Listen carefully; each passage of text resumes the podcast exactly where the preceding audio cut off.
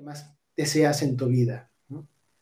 Y si es una meta ah, que va a ser para tu bien y para el bien de otras personas, Dios te va a llevar de la mano para que lo, para que lo cumplas y para que lo logres. Venir aquí a, Madrid y acepté, acepté, ¿Cómo fue el cambio de una ciudad pequeña como Cuauhtémoc a Madrid, que es un monstruo, es, es este, una de las ciudades más cosmopolitas de, del mundo? Y yo estoy muy agradecido porque yo soy muy feliz. Al lado de mi esposa y de mis hijos, yo soy, yo soy muy feliz. ¿Qué es lo que te, qué es lo que deseas en tu vida? ¿Qué es lo que te va a hacer feliz? Y que ese sea tu sentido de identidad. Defiéndelo y trabaja por ello. Y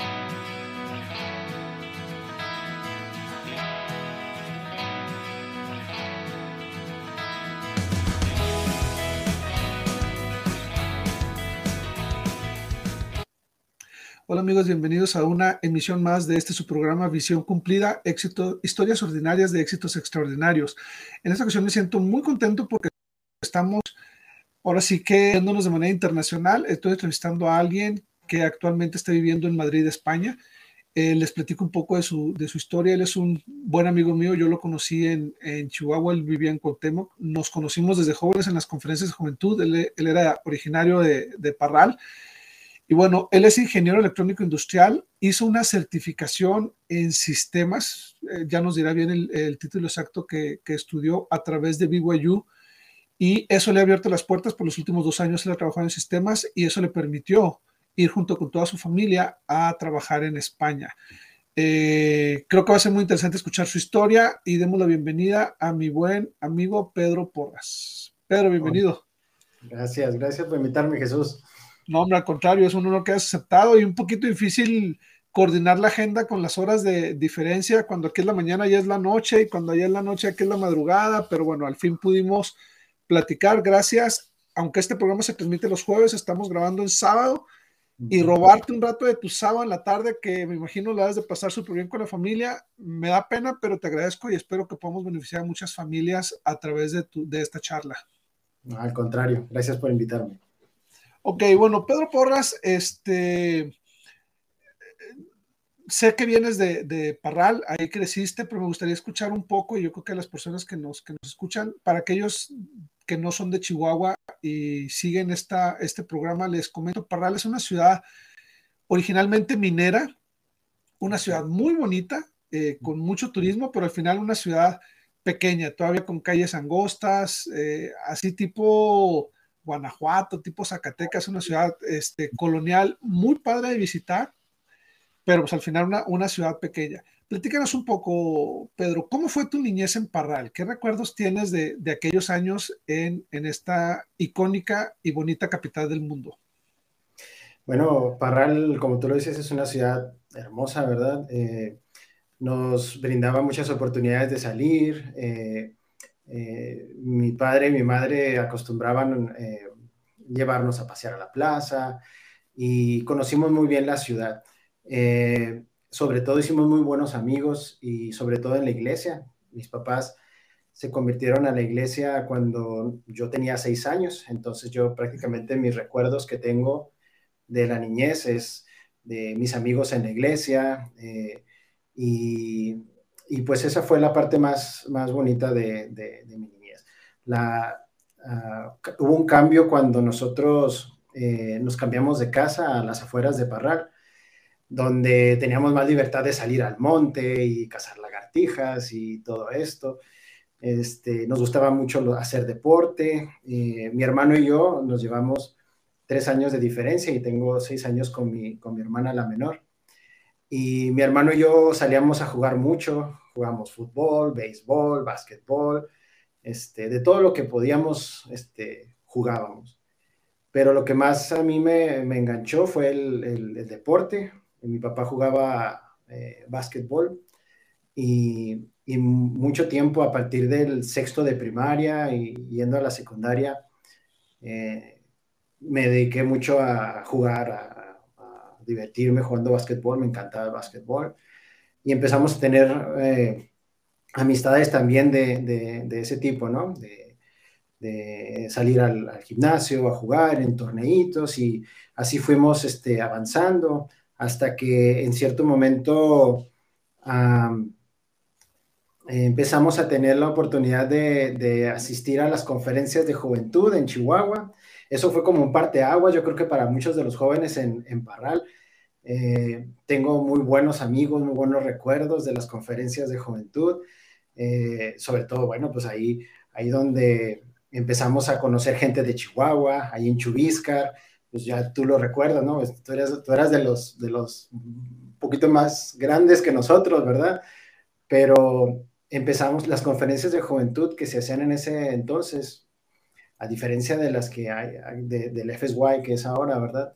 Eran eventos culturales y deportivos aparte de espirituales, pero eran eventos masivos. Yo me acuerdo que asistía a Delicias, Casas Grandes, Parral, Chihuahua, inclusive Juárez estuvo yendo algunas veces.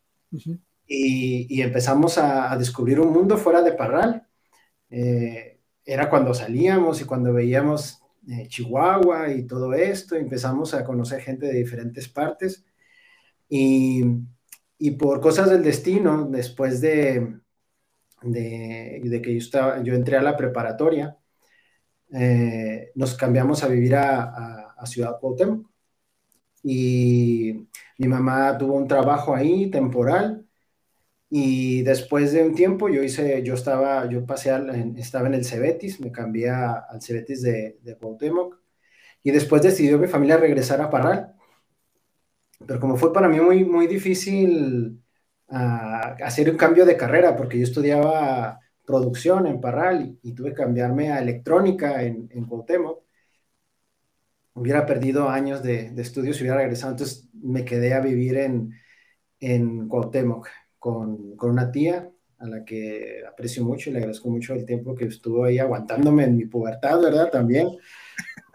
Y empecé a hacer amigos ahí en Cuauhtémoc también. Entonces, yo creo que eh, yo cuando era niño yo no imaginé que fuera a salir de Parral, la verdad, me imaginaba toda mi vida en Parral, este, la verdad en Parral se vive muy a gusto, teníamos nuestros amigos, pero de repente nos dimos cuenta que a pesar de ser una ciudad muy bonita, eh, para los que queríamos estudiar alguna ingeniería o era difícil, sabíamos que íbamos a ser difícil encontrar trabajo en, en Parral. Entonces, eh, para mí fue una, yo creo que si podemos hablar de, de, que Dios nos conoce, ¿no? Yo creo que de alguna manera Él nos va llevando hacia los lugares que tenemos que ir para, para pues para lograr lo que, o para llegar a donde Él quiere que, nosotros lleguemos.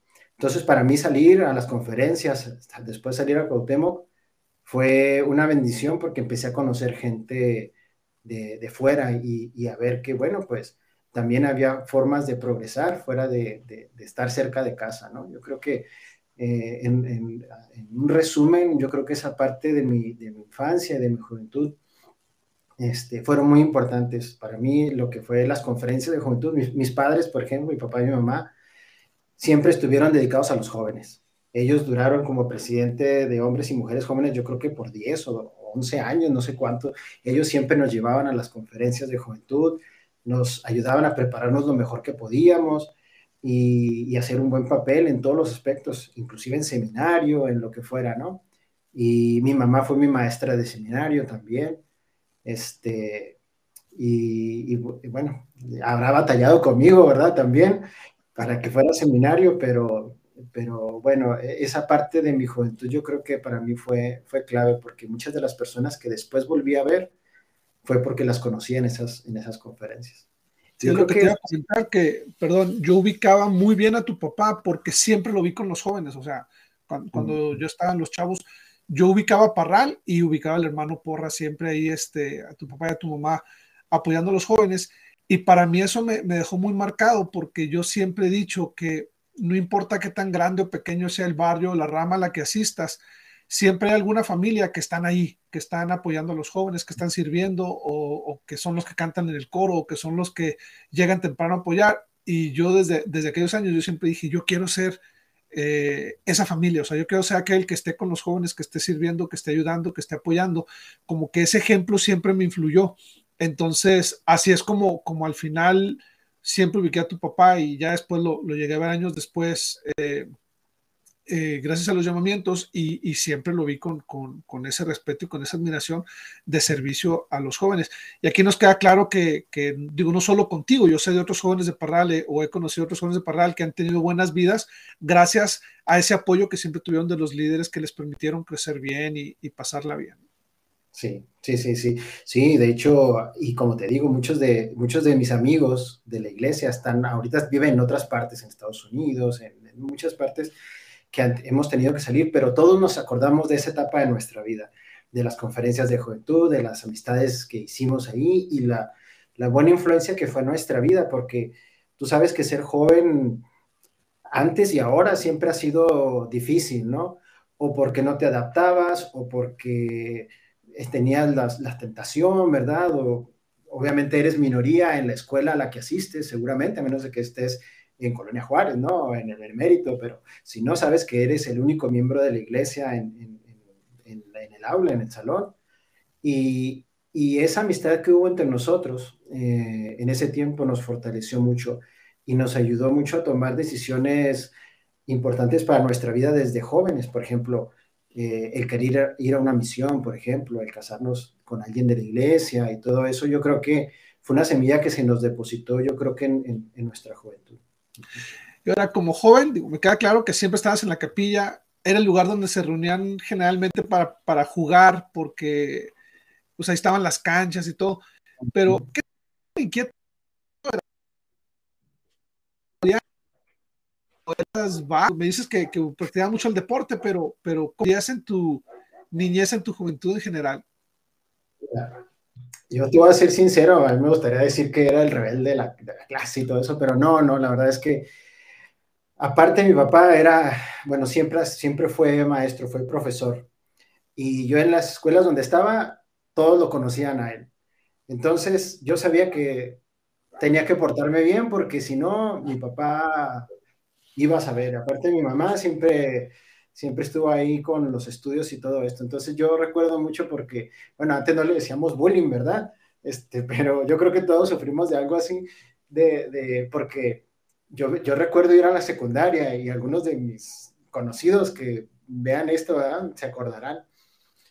Mi, mi papá me mandaba a la secundaria con un maletín Samsonite duro, de esos de duros, y, y, con una pequeña gabardina, cuando hacía frío, así iba a la secundaria, con mi peinado así a la mitad y obviamente todos los demás, ve a la secundaria con un maletín y con tu gabardina así, pues van a decir, bueno, llegó el profe, ¿no?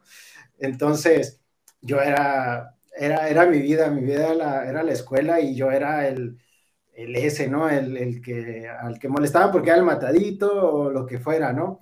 No, la verdad, este, yo creo que en el tiempo de, de la primaria, la secundaria, eh, pues mm, esa era, esa era mi vida, sabía que no podía salirme de ahí, ¿verdad? Y, y, este, y la verdad no, mm, pues me sentía bien porque me gustaba la escuela, me gustaba estudiar, me esforzaba por tener buenas notas y, y este, y eso fue en la primaria en la secundaria. Ya en, en la preparatoria, pues fue diferente porque al cambiarte a otra ciudad, este, ahora entiendo, por ejemplo, a mis hijos, cuando cambian de escuela, pues cambias de amigos y, y empiezas a, este, no te quieres salir de la ciudad donde estabas y te empiezas a poner un poco rebelde y, y todo eso, entonces ya, ya cambia todo, pero, pero yo creo que en la niñez o en, o en la juventud, todavía hasta los 15 y 16, yo creo que muchos problemas no les, no les di a, a, a, mis padres. Ya después, bueno, pues ya, ya es, es, otra historia, ¿no?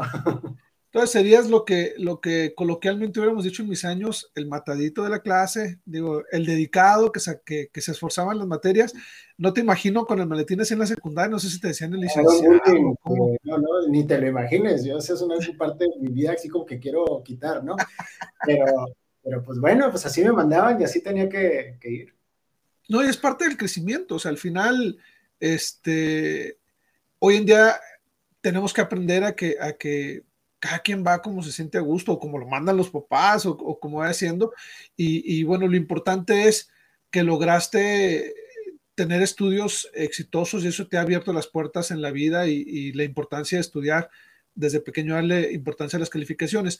Ahora, en la prepa te mueves a Cuauhtémoc. Para aquellos que no conocen Chihuahua, Cuauhtémoc es otra ciudad eh, pequeña, aunque no sé si es más grande que para el número de habitantes, pero por lo menos es, por lo menos es mucho más extendida.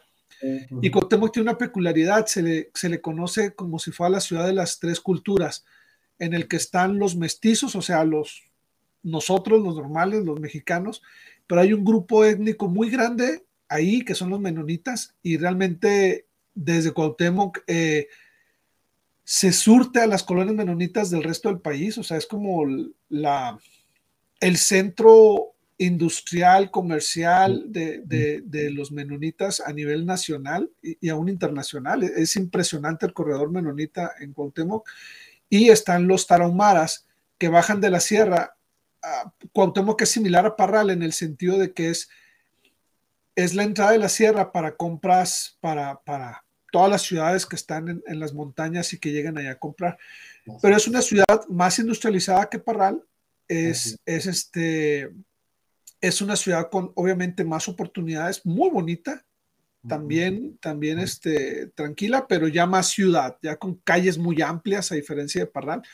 ¿Cómo fue tu cambio de, de, Parral a Cuauhtémoc? Dices que tuviste que entrar ahí desde la prepa, que es una de, las escuelas más difíciles. Este, ¿Cómo te sentiste? ¿Te gustó? ¿No te gustó? ¿Desafíos que hayas vivido? ¿Qué, qué me puedes decir de eso? Fue, sí, fue, fue, bueno, el cambio fue difícil para mí. Yo tenía 16 años cuando me cambié, nos cambiamos a Cortemo.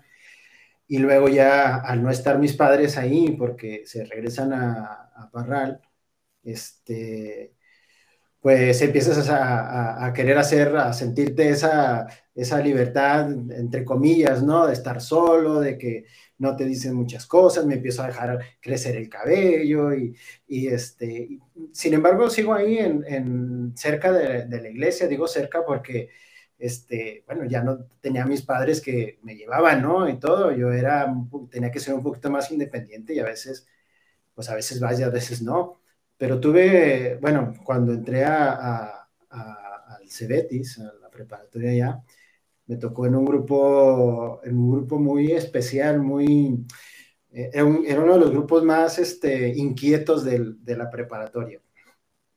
Entonces, al principio batallé mucho para encajar y dije, bueno, si quiero encajar en este grupo, este, pues no puedo llegar con mi, mi en medio y mi maletín. Entonces, a forma de encajar, ¿verdad? Pues este, empecé a, salir más con los, con los muchachos y jugábamos baloncesto también, jugábamos básquetbol y, y este, pero algo que a mí me, me ayudó mucho a no perder las bases de, de, del, Evangelio, a pesar de que, pues de que pues, como joven cometen muchos errores, ¿no? Eh, fue, me acuerdo mucho del obispo Rodríguez, de mi obispo, este, él siempre estaba ahí con nosotros. Su hijo Carlos, que, fue uno de mis mejores amigos, también este, iba y me tocaba a la puerta para, para, que, ir al seminario temprano en la mañana y, tuve muchos otros líderes ahí.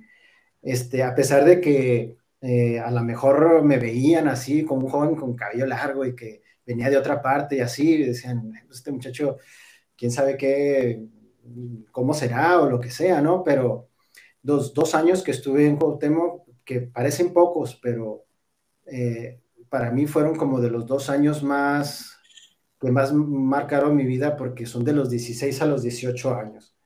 Entonces, ahí o toma, ahí las decisiones que tomas en esa, en, ese, en esa edad son muy importantes en tu vida. Entonces, la familia, esa familia, la familia del obispo, fueron mis amigos, empecé a hacer otros amigos con la familia Bustamante, bueno, pues puedo decir muchas familias que, que, me apoyaron el tiempo que yo estuve ahí, hasta que a los 18 años tomo la decisión de, de ir a una misión. Eh, bueno, la decisión yo creo que ya la había tomado hace muchos años atrás, y, pero bueno, se, llegó, se llegaron los 18 años, yo me fui a, a Estados Unidos a trabajar por cuatro o cinco meses a Colorado con una tía mía que, que vivía allá, a trabajar para juntar dinero para la misión. Este, después regresé, cuando terminó mi visa de trabajo, regresé y mando mis papeles, ¿no? A la misión. Entonces... ¿Los mandaste desde Parral o desde Cuauhtémoc?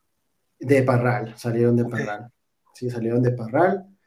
Y bueno, pues mi llamamiento llegó, llegó mi llamamiento, yo me acuerdo que de, pues, de mi familia, tanto de parte de mi padre como de mi madre, yo fui el primer misionero. Y, y pues la familia pues te pregunta, ¿no? Oye, pero pues a qué va, decía mi abuelo, pues a qué va, a qué se va dos años, pues que estudie, decía. Y decía papá, pues sí, pues va a estudiar, pero pues él quiere ir a la misión, ¿no? Entonces, pero, pero, pero todos me apoyaron, la verdad es que tengo una familia muy bonita que siempre me apoyó. Y mi llamamiento llega a, a la misión Mérida, ¿sí? La misión Mérida, que era eh, Yucatán, Quintana Roo y Campeche. Ahí empieza, ahí llega mi llamamiento. Este, yo pues súper feliz por ir a la misión, eh, nervioso porque bueno, pues eh, obviamente cuando te vas a la misión no sé, otros jóvenes, pero eh, yo no me sentía lo suficientemente preparado, pero yo creo que es un sentimiento que a lo mejor tenemos algunos, ¿no? Decir, pues me gustaría saber más cosas, ¿no? ¿Qué voy a enseñar? Pero bueno, voy a la misión, llego a la misión, me toca en la ciudad de, Mérida, llego, hay palmeras, hay sol, hay, parece que andas de, de, turista, ¿verdad? Este, una, áreas, áreas muy bonitas, a donde volteabas había zonas arqueológicas y había este, vegetación y bueno, yo llegué y estaba encantado en la misión hasta que después de dos meses llega el, líder de zona y me dice, Elder Porras, este, tiene que hablar a, las oficinas de misión y dije, bueno, yo verdecito, ¿no? De, dos meses. Y llamo y me dice, Elder Porras, eh, ha, recibido una reasignación de, campo misional y tenemos, tiene que presentarse en las oficinas de misión en tal fecha, ¿no?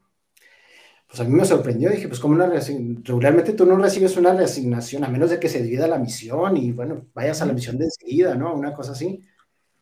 Yo no sabía qué estaba pasando, pero bueno, pues voy a las oficinas de misión, estamos ahí 50 misioneros y, nos leen una carta que, que manda el Elder Elton Perry, donde dice que hemos recibido una reasignación de llamamiento a otras misiones de México, 50 misioneros. Ah, parece ser que iban a abrir la misión de Cuba, iba a pertenecer a, la misión de Mérida, pero no se pudo abrir en ese momento y había un exceso de misioneros. Entonces el, el, apóstol este, mandó esa carta diciendo que, qué misioneros cambiaban de misión. Y yo voy a Puebla, llego a Puebla, llego a las orillas de Puebla, ¿verdad? Puebla es muy bonito, no sé si lo conozcas, pero, pero Puebla es muy bonito, es una ciudad muy bonita, pero las afueras de Puebla, pues es como decir las afueras de Ciudad de México, ¿no? Yo llego a, las afueras de Puebla, ¿verdad? Después de venir de, de Mérida, ¿no? y dije, bueno, ¿dónde, ¿dónde me mandaron, no? un área donde había tierra y, y, así yo decía, y había peligros porque había vándalos y eh, tenías que llegar temprano a casa. Y yo dije, bueno, pues ¿cómo es esto? Yo me puse triste al principio, pero, pero llegué a amar esa área como no tienes una idea. Siete meses estuve en esa, en esa área y, y tuve muchas, muy buenas experiencias ahí como, como misionero. Oye, Pedro, nada, algo interesante. Estaba pensando en eso cuando me platicabas. El clima en Parral es extremoso seco, o sea, y en Cuauhtémoc igual, o sea, en Chihuahua en general hace mucho calor en verano y hace mucho frío en invierno, pero es muy seco.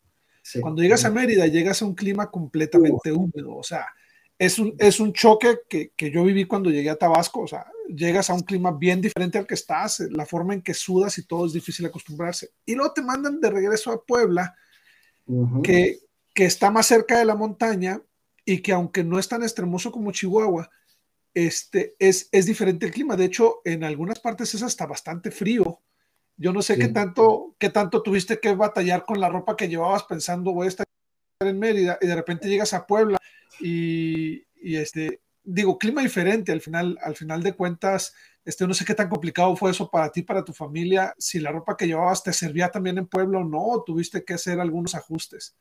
Yo llegué, me acuerdo que llegamos al aeropuerto de, de Mérida y salimos del al túnel del avión, donde sales de, la cabina del avión, y pues, ¿tiene aquí puesto el, la calefacción aquí o qué? Estaba haciendo un calorón increíble. Yo todas mis camisas de manga larga las mandé cortar mandé cortar, yo llevaba lo que te piden en la misión, que lleves un abrigo, lo que sea, el abrigo lo regalé. Bueno, todo lo regalé, yo ya llevaba mis camisas de manga corta, todo y lo me mandan a Puebla, donde hace frío. Entonces, bueno, pues tenía, me acuerdo que había unos, unos pantalones que me gustaban mucho y, y fui con una hermana que era, que, que, que, cosía la hermana y me hizo más pantalones y me, y me compré otras camisas y bueno, pues allá estábamos ahora en, en, en ese nuevo clima. Y, pero fue muy bonito la misión en, en, Puebla, fue, tuve un muy buen presidente de misión, muy estricto. y la hermana Machuca, la esposa también, la esposa del presidente de misión, muy buenos presidentes. Eh, Yo tuve una experiencia ahí que, que, yo la recuerdo mucho y fue en esa área precisamente, en Castillotla, donde yo me acuerdo que en la primera área que tuve, eh, regresábamos de noche a la, a la casa donde, por un camino de tierra. Me acuerdo que estaba lejos, estaba lejos del área donde, donde, donde íbamos a predicar eh, yo, yo, lo recuerdo que era un área muy lejos donde íbamos y no había rutas de transporte ni nada, era un, era un campo donde caminabas, no sé, tres kilómetros, una cosa así.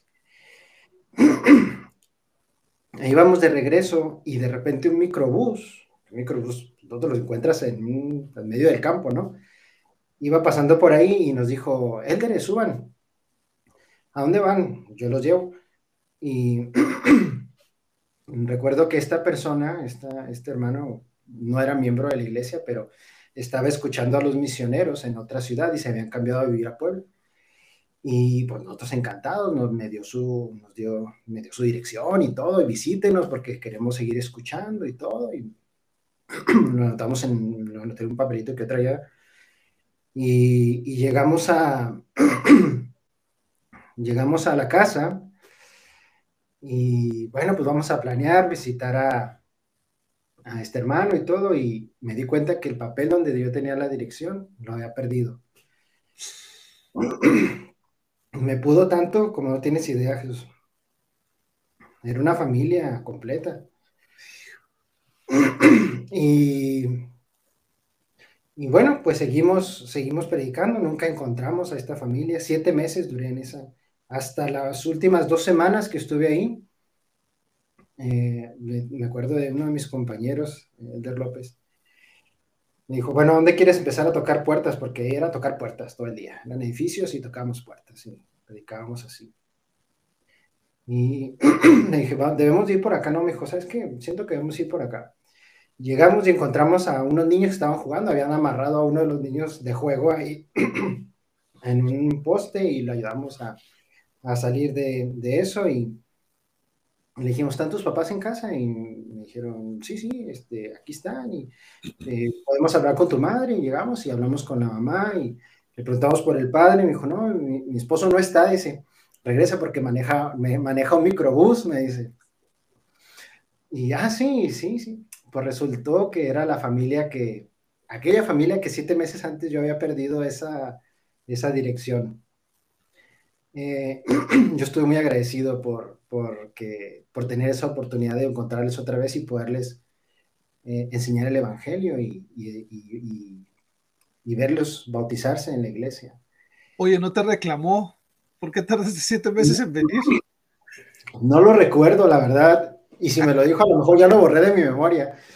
Pero pero bueno, yo creo, una vez que estaba platicando esta experiencia eh, aquí en el barrio, me dijo uno de los hermanos que estaban ahí en el quórum, me dijo, dijo, no, hermano, no se sienta mal, lo que pasa es que el tiempo para esa familia era siete meses después. Y yo creo que es cierto, yo creo que, que el Señor nos bendice de, muchas maneras. Y como misionero yo, yo fui muy bendecido con desafíos y, y también con, con, con, muchas alegrías en, en, mi tiempo en la misión. Yo amé Puebla, me encantó mi misión.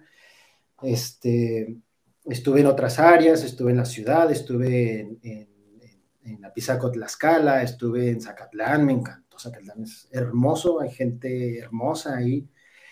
Y así fue mi misión. Regresé a, casa después de dos años de servicio y, y a dedicarme a eso, a, a regresar a estudiar. ¿Estudiaste ahí en Parral o te fuiste a Cuauhtémoc? Cuando yo regresé, yo quería ir a BYU. Era la, es la verdad, yo quería ir a BYU. Y no pude, porque no me dieron, en ese momento no me dieron mi, mi visa. Entonces dije, bueno, me quedo a estudiar aquí. Y yo me quería ir a estudiar a, Chihuahua, la carrera de electrónica.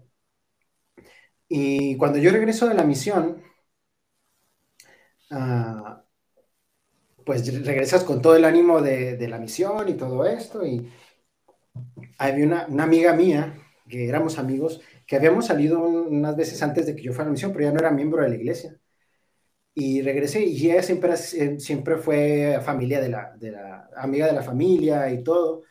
Y, y yo regresé de la misión y me dieron un llamamiento en los, con los jóvenes adultos solteros. Y yo me la encontré a ella y, todo, y dije, oye, pues te, te invito, Beatriz, este, te invito a, a, la iglesia y a ti y a tu novio, porque conocí a su novio también los invitamos a la iglesia y todo, y bueno, pues el novio dijo, no, a mí no, no me interesa, y Betty dijo, no, pues vamos a ver y conocer y todo. Ella sabía que yo era miembro, sabía que había ido a la misión, me escribía y todo, pero realmente nunca se había así como que interesado. Y empezó a ir a, ir a la iglesia y todo hasta que decidió bautizarse. A mí me tocó bautizarla y, este, y después de, de, de un tiempo, Yo jugaba básquet con un amigo mío que se llama, se llamaba Juan Martínez, falleció. Eh, yo le dije, Juan, necesito una novia, necesito novia, una novia, miembro de la iglesia, pues yo ya regresé la misión, yo quiero... Y me dice, pues ahí está Betty, yo no sé qué estás buscando, pues ya habían salido, ya la bautizaste, ¿qué, qué, más, ¿qué más buscas, no? Y yo dije, oye, es cierto, o sea, yo no sé qué me está pasando. Y ese, ese mismo día fui, busqué a Betty, le invité al cine y le pedí que fuera mi novia y afortunadamente la pensó, la pensó, ¿verdad? pero me dijo que sí. Pero después de eso, bueno, la pasamos muy bien y todo, y, pero yo tenía todavía la idea de ir a estudiar a Chihuahua. Eso fue en Parral. Y pues dentro de dos meses tenía que ir a hacer el examen de admisión a Chihuahua. Y de alguna manera sentíamos de que, bueno, si yo me iba a Chihuahua, pues Betty decía, bueno, pues si te vas a ir, pues sí, ¿sabes? Y, y pues yo voy a hacer el examen a Chihuahua, en el TEC de Chihuahua. Eh, ese día en la noche, antes era el Mundial, me acuerdo. México jugaba, era el, el, de, recuerdo que, no sé, pero los juegos eran en la madrugada y jugaba México, yo me desvelé viendo el partido de México, voy a, había, había, estudiado bastante, pero cuando fui a hacer el examen, me fue pésimo en el examen, pésimo, pésimo, no quedé seleccionado. Y regresé y dije, bueno, pues no, no me quedé, y entonces decidí empezar la carrera en Parral. Gracias a eso, eh, Betty y yo nos conocimos mejor y y después, este, aun cuando después pedí mi cambio al TEC de, de Chihuahua, eh, ya, ya, habíamos, ya, ya sentíamos que, que, que, que, teníamos que estar juntos, ¿no? Más que un solo noviazgo. Lo interesante de esto es que después de muchos años, después de casados, de hecho, Betty, me, me, estábamos hablando del ayuno en una noche hogar y ella dio su testimonio acerca del ayuno. Y, ella dijo, yo tengo un testimonio, muy fuerte del ayuno porque yo sé que es verdadero. Cuando él no lo sabe, me dijo, diciéndome a mí, o sea, estábamos con otra familia.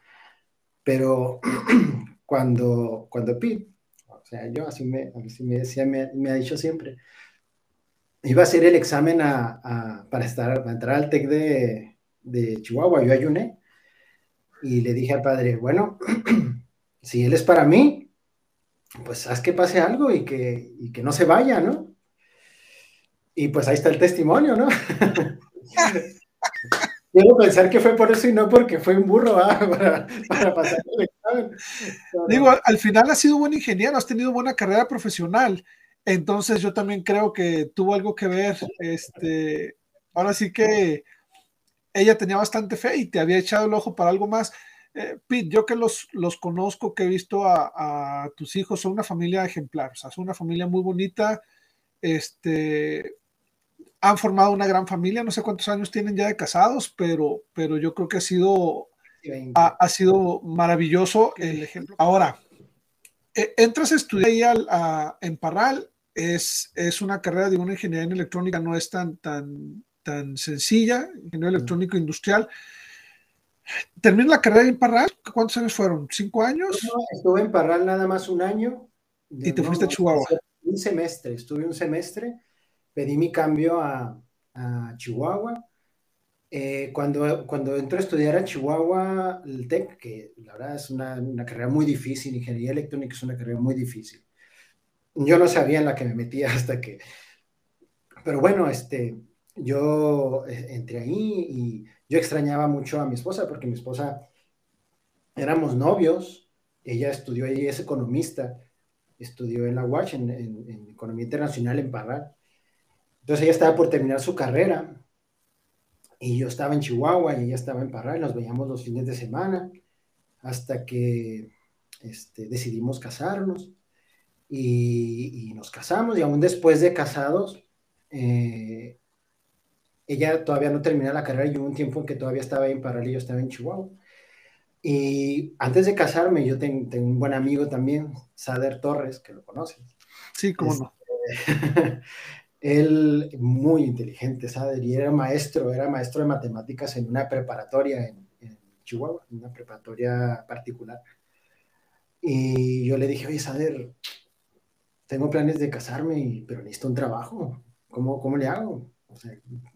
Se me cerró el mundo, ¿no? no, no, no te preocupes, algo saldrá, ¿no?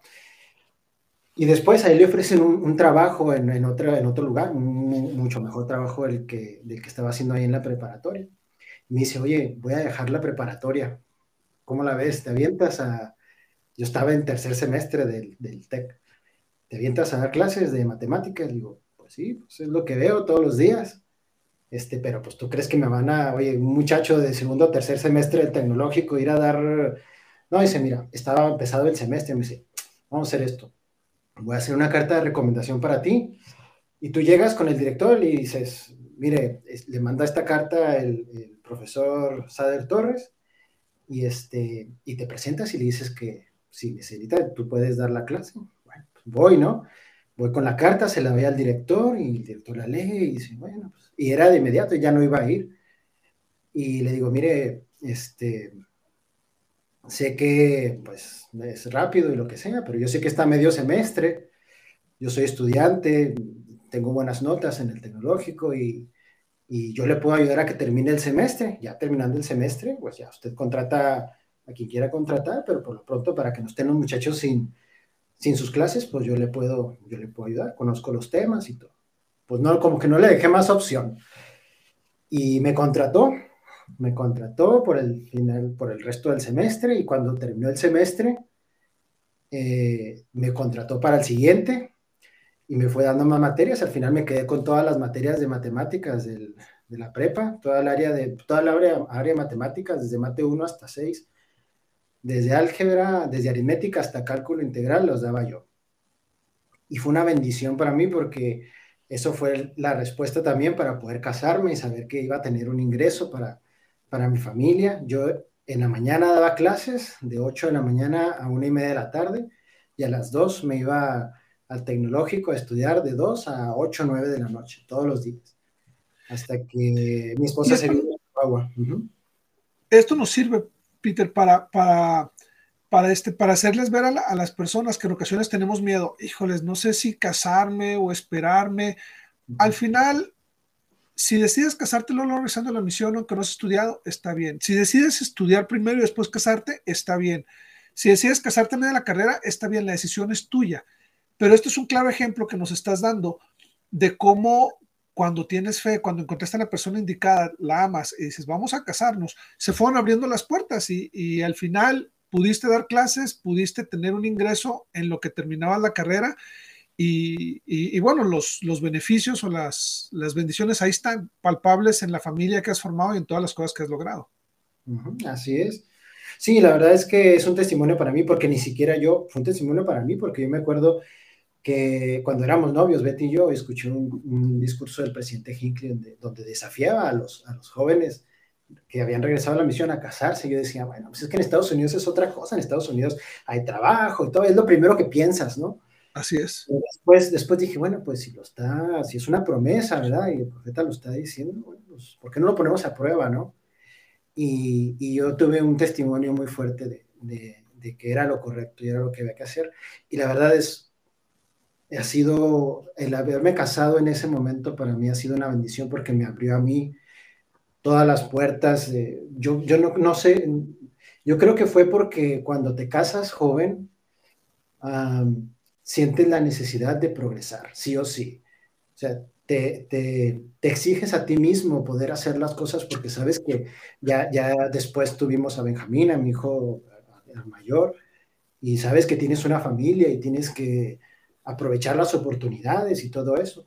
Cuando yo salgo, cuando yo termino la carrera en Chihuahua, eh, entro, entro, a trabajar a una de las maquiladoras de, Chihuahua. Entro como practicante con un muy buen este, ingeniero que me, enseñó mucho y me contratan. Dejé las clases porque ya no podía con las dos cosas. ¿eh? Y después cierran la, bueno, a lo mejor muchas personas no saben, pero las maquiladoras, así como están hoy, mañana no sabes si, si están en Chihuahua, las cierran, las venden, las cambian de lugar y se la llevaron a Ciudad Juárez. Y me ofrecieron irme a Juárez, pero no, yo Juárez, este, no, no, no se me hacía vivir en Juárez, se me hacía una ciudad grande y difícil para, para llevar a un niño, a, mi bebé pequeño y mi esposa estaba embarazada de mi segundo hijo y tomamos una decisión crucial que fue, bueno, yo me iba a quedar, me iban a liquidar, entonces me iba a quedar sin trabajo. Mi esposa estaba trabajando, pero decidimos regresar a Parral. Decidimos regresar a Parral, regresamos a buscar, yo regresé a buscar trabajo. Y cuando regreso, mientras encuentro trabajo, me pongo, imprimo volantes, imprimo volantes de, clases particulares de matemáticas, me acuerdo. Y me voy a las, a las escuelas, afuera de la escuela, a entregar a los padres. Y, eso fue lo que me salvó durante dos o tres meses eh, mientras encontraba yo trabajo. Yo iba y daba clases particulares a los, a los muchachos y les iba, si iba bien, los padres veían que les iba, y yo tenía la experiencia de, pues, de haber sido maestro, me sirvió eso.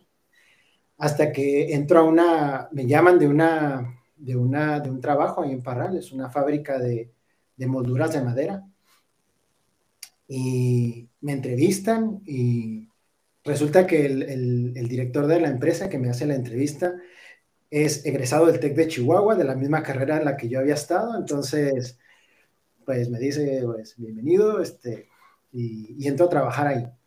Entro a trabajar ahí, este, al entrar ahí, el, entro como, pues como ingeniero, a secas, y el, el gerente de, producción, el gerente de plantas se enferma, le da un cáncer y deja de ir a trabajar. y, el, y el, el, director de la empresa me dice, oye, pues no está, alguien tiene que entrarle ahí, a hacer planos, a, hacer diseño de maquinaria y le entras, pues le entro. Y tuve que aprender a, a hacer diseño de maquinaria, diseño de piezas y, y luego después regresa el ingeniero y me dejan a mí una parte de proyectos. Y lo comento esto porque esto yo creo que para, para mí esto yo creo que es como algo que, que también cambió mi vida, porque al estar en proyectos, en ingeniería, uno de los proyectos que me toca hacer es poner la red, la red de comunicaciones, la red de datos, y, y adecuar un software que se había comprado, que no lo, lo, estaban implementando y que se había quedado a medias. Yo, además de los demás proyectos que hacía, pues me, me asignan ese proyecto. Y, lo, y empezamos con ese proyecto, lo terminamos, y una tía que trabajaba en Cuauhtémoc, que trabaja en Cuauhtémoc, me llama y me dice, oye, ¿sabes que estamos buscando un ingeniero en sistemas? Este, ¿te conoces algún amigo que se quiera venir a trabajar acá a Cuauhtémoc? a Rubio, porque ni siquiera es Cuauhtémoc, que Rubio es un pueblo todavía más lejos. Uh. Y decía, no, pues yo hablaba con mis amigos y pues no, nadie quería, nadie quería. Hasta que me dice una de las veces, oye, pues es que ya me están pidiendo. Le digo, bueno, para... Es que le digo, nadie quiere irse hasta allá. O sea, mis amigos que conozco son de Chihuahua y pues dice Chihuahua Rubio. Pues la gente que no sabe, pues decía, oye, pues es, pues un cambio abrupto ¿eh? en tu vida. Entonces, eh, le digo, me dice, pues diles a tus amigos que se les paga bien. Digo, bueno, a ver, ¿cuánto es, cuánto es pagarles bien? Porque yo, pues, estaba muy a gusto en mi trabajo y todo, pero bueno, pues no era una empresa muy grande y todo, y, y ya, pues, me dijo, y dijo, oye, pues, ¿de qué se trata el trabajo, no? sí, estaba bien. y, y me dice, pues, mira, es que estamos haciendo un proyecto, vamos a meter un software que va, empieza a platicar. Un software que es muy, muy conocido a nivel mundial, que es el SAP, SAP. Y, y yo no lo conocía, dije, no, yo no sé, pero yo estoy en proyectos, mira, si quieres pido mis vacaciones, voy, te ayudo en lo que pueda, porque tenía que salir de, de, de un tema que ya tenía que empezar con ese proyecto y, y ya me dice, ¿no? ya voy y, y, estoy ahí una, una semana con ella y ayudándole y todo, y, y me dice ella, bueno, pues, este, ¿Cómo ves? ¿Te gusta? ¿Crees que puedes con esto? Este, está ahí la vacante. dije, pues vamos, adelante. Y empiezo, cambio de, de, ingeniería, ¿verdad? Cambio a la informática. Y duré 10 años en esa empresa. Bueno, en esa empresa en México. En Rubio, en Cuauhtémoc, regresé a Cuauhtémoc. Las personas que, me, que conocieron aquel jovencito de cabello largo, de, dijeron, llegué a Cuauhtémoc, fue cuando eh, tú eras presidente de Estaca en ese, en ese, entonces, yo llegué y me, sí, me llamó como consejero del obispado. Yo ya había trabajado con los jóvenes eh, en Chihuahua, cuando me llamaron al sumo consejo, me acuerdo, me tocaba este, organizar las conferencias de Estaca y todo eso, yo me iba muy bien con los jóvenes, y yo creo que vieron y dijeron, bueno, pues estamos a ponerlo ahí con los jóvenes, nos hace, tenemos una vacante en el sumo consejo, y, y bueno, pues yo ya tenía esa experiencia con los jóvenes. Llego a, Cuauhtémoc y me llaman como consejero del obispado y, y, después de un tiempo pasan cosas muy, muy interesantes en Cuauhtémoc. Se, genera, se crea un distrito en Cuauhtémoc, que es el primer distrito que hay en Cuauhtémoc, que fue una alegría para todos, después de ser dos barrios que pertenecíamos a la estaca Chubisca. Sí, ahí me tocó ese cambio. Me tocó, tocó, ese ¿no? cambio de, de dejarlos ir para, para, crecer, o sea, buscando que dependiendo de la misión eh, crecieran como, como distrito hasta convertirse en estaca, que todavía no se logra como estaca, pero han de estar a, a nada por el crecimiento que han tenido.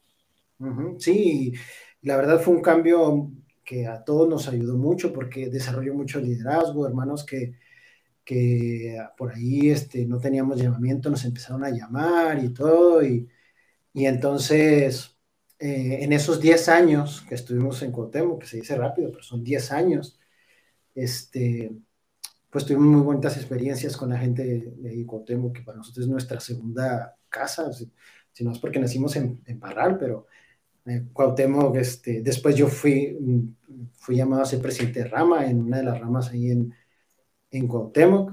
Me acuerdo un hermano que pasaba a testificar y decían, ven a este muchacho que está aquí de presidente de rama. Yo lo conocí cuando tenía el pelo largo y venía y andaba con una camiseta de colores y todo. Entonces fue como que regresar a eso, ¿no? Y, fue una experiencia muy, muy bonita. Entonces, pues yo empecé ahí, este, cuando estaba en la, antes de ser presidente de, de, Rama, estuve en la presidencia de distrito y fue cuando empezó lo de Pathway, que Pathway fue pues una noticia muy importante. A, lo mejor muchos no lo ven así, pero cuando llegó ahí a Cuauhtémoc, este, el presidente Marín eh, dijo, bueno, pues está esto, dijo. Y si queremos que alguien empiece aquí, pues tenemos que ser nosotros. Y nos metimos ahí la, la presidencia, entramos a, a Padway. Los que no sepan más o menos qué es el Padway, pues es un programa de la iglesia que, que permite a las personas que quieran estudiar, eh, aunque sean, ya estén trabajando, les da la oportunidad de, nivelarse en, inglés para que tengan la posibilidad de entrar a estudiar a una universidad de la iglesia este, vía online y puedas tener un grado para que puedas tener una, un mejor ingreso, un mejor trabajo.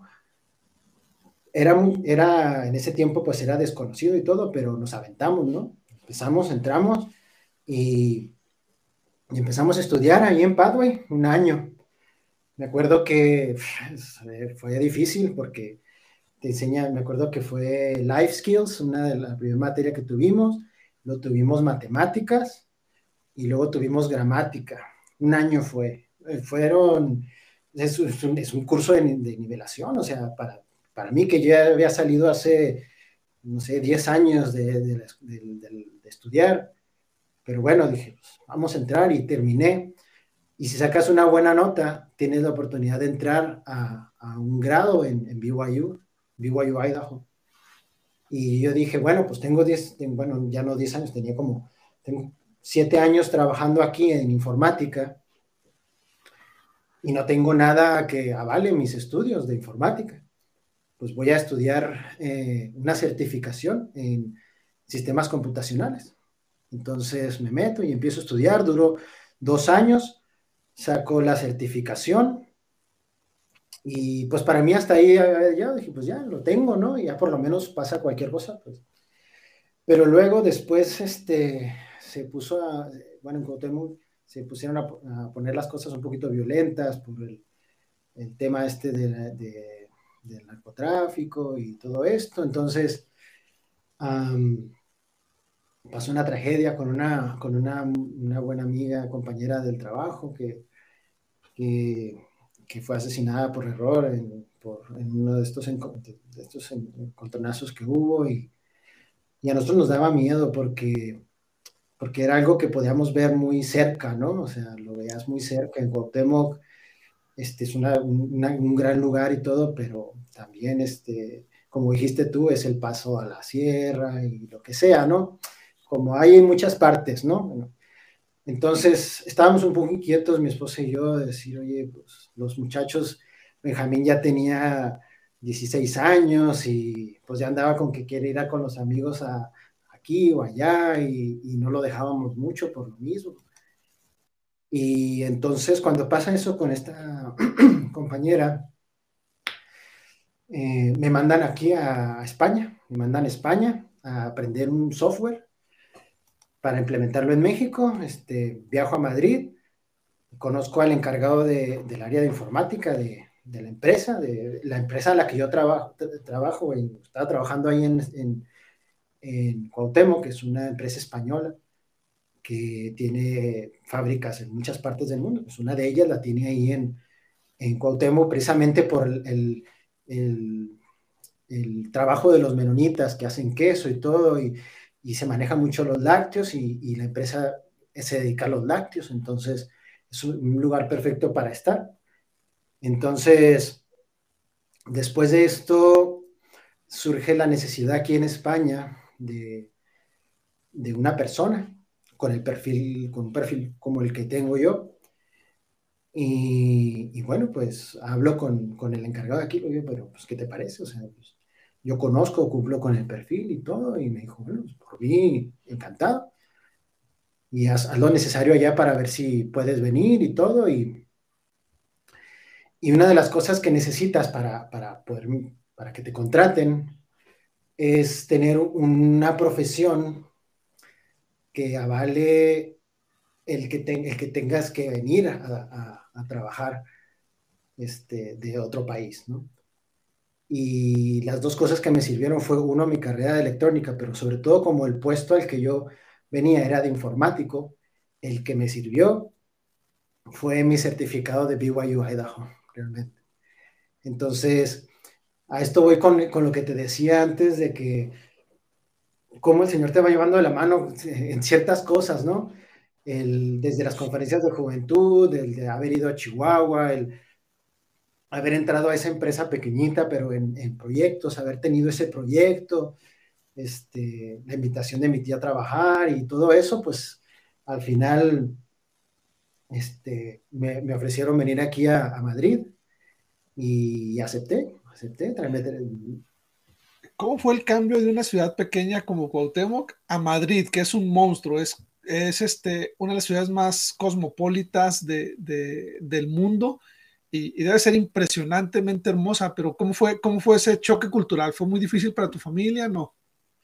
Bueno, eh, yo creo que para nosotros no fue tanto por la iglesia, porque yo creo que cualquier otra persona viene y bueno, es adaptarse a, la gente y todo. La verdad es que la gente es muy buena aquí en Madrid, es muy amable, es, muy buena la gente aquí en, España en general, pero en Madrid más porque hay gente, como dices estoy gente de todas partes del mundo. Pero al venir a la iglesia, eh, pues te reciben, te reciben. Aquí hay algo peculiar de que yo creo que el 60 o 70%, si no es que más, de los miembros aquí activos son latinos. Entonces, sí, sí, sí. Eh, hay, mucho más miembro latino que, español. Entonces, llegas y pues llegas otra vez a, no muchos mexicanos, pero, este, pero con gente de, de Ecuador, de Nicaragua, de Venezuela, de Colombia. Y, nosotros teníamos una buena experiencia porque nuestros mejores amigos son, o uno de los mejores, nuestros mejores amigos son venezolanos, la, familia López.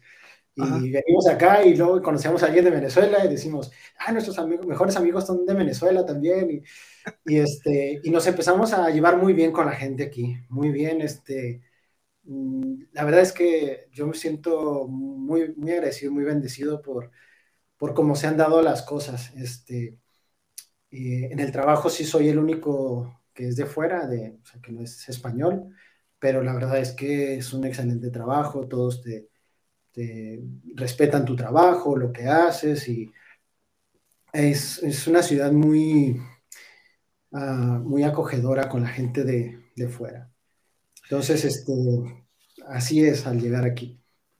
Y, mira, es padrísima tu historia, Pedro, eh, porque vienes de una ciudad pequeña, en medio de un estado con poca población al norte de México. El destino te lleva a, entrar a trabajar en esta empresa, en algo que es diferente a tu carrera. Decides uh, validar tu, tu experiencia profesional con el estudio a través de Pathway. Y eso te permite llevar a tu familia a un estilo a un estilo de vida completamente nuevo, abres el mundo para tus hijos, viviendo ahora en Madrid, España, eh, poniendo en alto el nombre de México, ahora sí que de Parral para el mundo, este, y, bueno, um, dando una, una oportunidad de, mejorar las oportunidades de vida para tus hijos que están justo en una edad crítica, ¿no? Y no porque en Parral o en, o en Cuauhtémoc o en Chihuahua no hubieran tenido buenas oportunidades, pero al final les abres el, mundo, les abres un panorama diferente. Ahora, yo te conozco y sé que durante tu vida has tenido muchas oportunidades de servicio. Eh, fuiste presidente de rama, estuviste en la presidencia de distrito, fuiste consejero del obispo, sumo consejo, o sea, siempre has estado sirviendo y mucho a la juventud. me llama la atención porque en ocasiones cuando nos vamos, por ejemplo, en mi caso que me vine a Utah, en tu caso que te vas a Madrid, en ocasiones pensamos, híjoles, ya no vas a tener oportunidad de servir como lo estabas haciendo. Antes de empezar la entrevista me comentaste tu llamamiento que tienes en, en Madrid, me dio muchísimo gusto. Platícanos, por favor, ¿cómo estás sirviendo hoy al Señor, aún estando en un país completamente diferente, en una cultura diferente, cómo el Señor te necesitaba ahí para poder servir? Pues yo llego aquí, bueno, llegas como dices tú, pues llegas con toda la vida, sobre todo en Cuauhtémoc, que pues todos servimos, ¿no? Porque somos pocos y todos tenemos que servir, ¿no? Llegas aquí donde hay gente de todas partes, donde obviamente nadie te conoce ni nada, y pues mm, yo llego y, a los dos meses me llaman como secretario financiero del obispo, y un, un llamamiento que yo nunca había tenido, pero que me gustó mucho, me gustó mucho, y estuve trabajando en ese llamamiento alrededor de un año, un año con el obispo y, todo, y, eh, en julio del año pasado, o sea, al año de que estuvimos, estuvimos aquí, me, me llaman a entrevista, me llama el presidente Estaca a entrevista, a mí, a mi esposa y a mí, y le digo, ándale, ya te van a llamar como, ya te van a llamar en algo del Estaca y, y quieren ver si te apoyo, le digo, pero yo te apoyo, eh, yo te apoyo. Pero cuando hablamos con el presidente Estaca, eh, me dice que van a dividir el barrio, es un barrio, es un barrio grande, y que, que el señor me, me, extiende el llamamiento como obispo de, del barrio que, que, se va a quedar. Y a mí me sorprendió totalmente este, ese llamamiento, porque en primer lugar, en primer no te lo esperas porque llegas, pues es nuevo, es el hermano de México que, no, no sé, o sea, yo imagino a la gente que está aquí, de hecho muchas personas cuando, cuando me sostuvieron en la conferencia esta acá que hubo, eh, pues mucha gente no me conocía. ah, sí, es el, el que secretario de financiero y, y ya después ahora pues eh, he conocido a los hermanos y, y, la verdad es que pues no sabemos, ¿verdad? El Señor pues así es, así trabaja y así nos ayuda a progresar. Ahora tengo la bendición de trabajar con los jóvenes porque el obispo, pues ese es su, ese es su deber, aparte de los demás que tenga, pero ese es el más importante, yo creo. Mis hijos son jóvenes, tengo a mi hijo Benjamín, que, bueno, ya acaba de cumplir 18 años, irá a la misión en unos meses más. Está Daniel, mi hijo de medio, que tiene 15 años. Y está Carlitos, que que va a cumplir ocho años pronto, entonces me encanta estar con ellos porque este llamamiento me, me, permite estar con ellos, me permite jugar con ellos, enseñarles. Y pues es una responsabilidad bien grande estar aquí. Es un hermoso barrio en el que estoy, toda la gente tiene deseo de trabajar y, y pues yo tengo deseos de aprender y hacer lo que, lo que pueda hacer para, para, pues para para, hacer que crezca la obra y bendecir las, a las personas que se puedan bendecir y, pues, pues eso es, yo nunca pensé, ¿verdad?, llegar aquí y, y ser llamado como obispo y pues ahora pues es lo que me ha tocado hacer, es lo que el Señor ha, pensado en su sabiduría, que era lo que yo necesitaba, ¿no? Entonces, pues esa es mi experiencia. Y, y, mira, Pedro, tú eres un ejemplo, digo, Betty y tú juntos como familia con, tus hijos son un ejemplo de que cuando se pone al Señor en primer lugar y cuando tienes fe, las cosas se van acomodando. Es interesante cómo aquel niño que recorría las calles de, las calles de Parral, que se iba al monte a jugar, que se la vivía en las canchas de la capilla, en un pequeño poblado, en un distrito, eh, eh, en una ciudad que, que, que pudiera parecer desapercibida en la geografía nacional, hoy en día tiene la oportunidad de servir en España, en Madrid, a sus hermanos como su obispo y, con humildad reconocer que está aprendiendo y que, y que está, veo cómo puedes amar, cómo amas a los hermanos allá y cómo, a pesar de que muchos no te conocían o no los conocías por el poco tiempo que tienes allá, cómo el Señor, eres un instrumento en manos del Señor para bendecir las vidas de ellos, mientras Él está bendiciendo la vida de tu familia eh, dándoles todo lo necesario con un buen trabajo y con, y con oportunidades de vida del otro lado del mundo. Tu historia también me parece muy interesante porque en ocasiones tenemos dudas sobre los programas y yo recuerdo que muchos eh, decían, muchos de mi generación, necesitamos un BYU en México y el Señor inspira a nuestros líderes y abren el pathway como un camino para aquellos que quieran estudiar en BYU puedan hacerlo sin importar dónde estén y que, y que al final la certificación, o sea, ya sea el, el associate o el, o el bachelor degree que tú hagas a través de los estudios en línea, tiene la misma validez que si lo hubieras estudiado estando en Idaho eh, para BYU. Y cómo el hecho de que tú buscando establecer el programa en Cuauhtémoc hayas decidido, bueno, voy a estudiar, hoy en día te permite otear el mundo para que puedas estar en Madrid y cómo todo se fue acomodando. Esto también es un testimonio de que el Pathway y el programa de BYU Idaho son programas inspirados que quien los quiera aprovechar, sin importar dónde esté, te puede dar muchas oportunidades en tu vida profesional.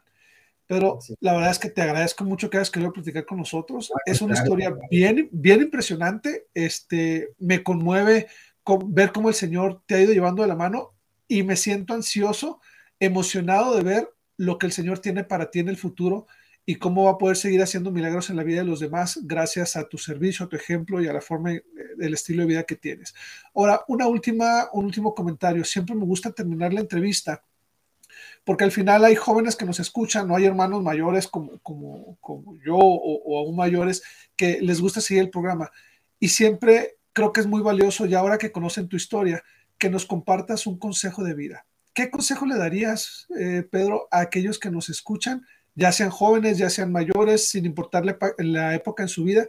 ¿Qué consejo de vida nos darías después de que tenemos la oportunidad de conocer tu historia? Bueno, yo creo que Ah, hace, ayer precisamente estaba platicando con una jovencita y, yo le, decía, dentro de las cosas que ella me, decía, pues como todos los jóvenes, ¿verdad? Que tienen preguntas acerca de, la vida, de quién es Dios, de si es verdad o no es verdad. Yo le decía, lo más importante en una persona es que tengas un sentido de identidad que, sepas qué es, lo que, qué es, qué es lo que crees, qué es lo que quieres y lo valores y lo defiendas y trabajes y luches por ello, porque no hay nada peor que andar en la vida como, como un barco sin vela, ¿no? A donde te va llevando la vida, ¿no? Y, y yo te lo digo porque yo cuando recibí mi bendición patriarcal, es una bendición que se, que dan los jóvenes que van a tomar decisiones importantes en, su vida. Yo recuerdo que fui a, Chihuahua por mi bendición patriarcal antes de ir a la misión. Y yo iba solo. Igual, tú sabes que en Parral no había patriarca porque era un distrito. Y me manda el presidente distrito, pues vamos, vamos, vaya por su bendición patriarcal. Y voy solo en el bus y todo, y llego y pues como un joven de 18 años, ¿no? No esperas más que llegar, sentarte y ver qué pasa, ¿no? Pero cuando estaba ahí, el patriarca me hizo una pregunta que, que yo la recuerdo hasta el día de hoy. Y, y él, antes de empezar a, a, platicar más conmigo, me dice, dijo, hermano Porras, ¿qué es lo que más deseas tú en esta vida? Y yo recuerdo mi respuesta y me sorprendió porque al no estar preparado para la pregunta, pues respondes lo que realmente piensas, ¿no? Y sientes. Y yo le, yo le dije, lo que más deseo en mi vida es una buena esposa, miembro de la iglesia, que me ayude a tener una familia y, a ser feliz durante toda mi vida. Y me sorprendió, a mí, aún a mí me sorprendió esa respuesta, pero para mí esa ha sido como mi, mi bandera durante toda mi vida. Este, el Señor me ha bendecido con una gran esposa. Yo amo mucho a mi esposa, es, lo mejor en mi vida. Es, si, si ahora se ha, tratado de, hablar de los logros o de esto, lo otro, ninguno de estos habrían sido sin, sin, sin ella. Entonces, yo creo que cada uno de nosotros necesitamos encontrar ese, hacernos esa pregunta como si el patriarca estuviera preguntado, ¿qué es lo que más deseas en tu vida?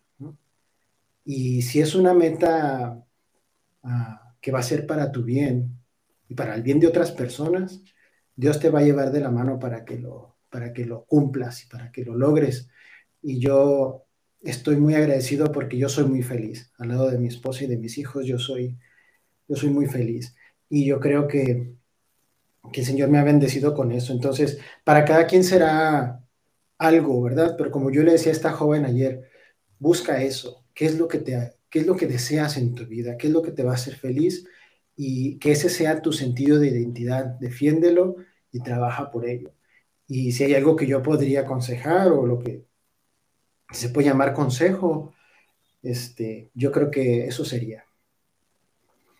Gracias, Pedro. Y bueno, amigos, esto fue Pedro Porras en Visión Cumplida historias ordinarias de éxitos extraordinarios. Nos vemos la próxima semana. Gracias Jesús. Gracias a todos.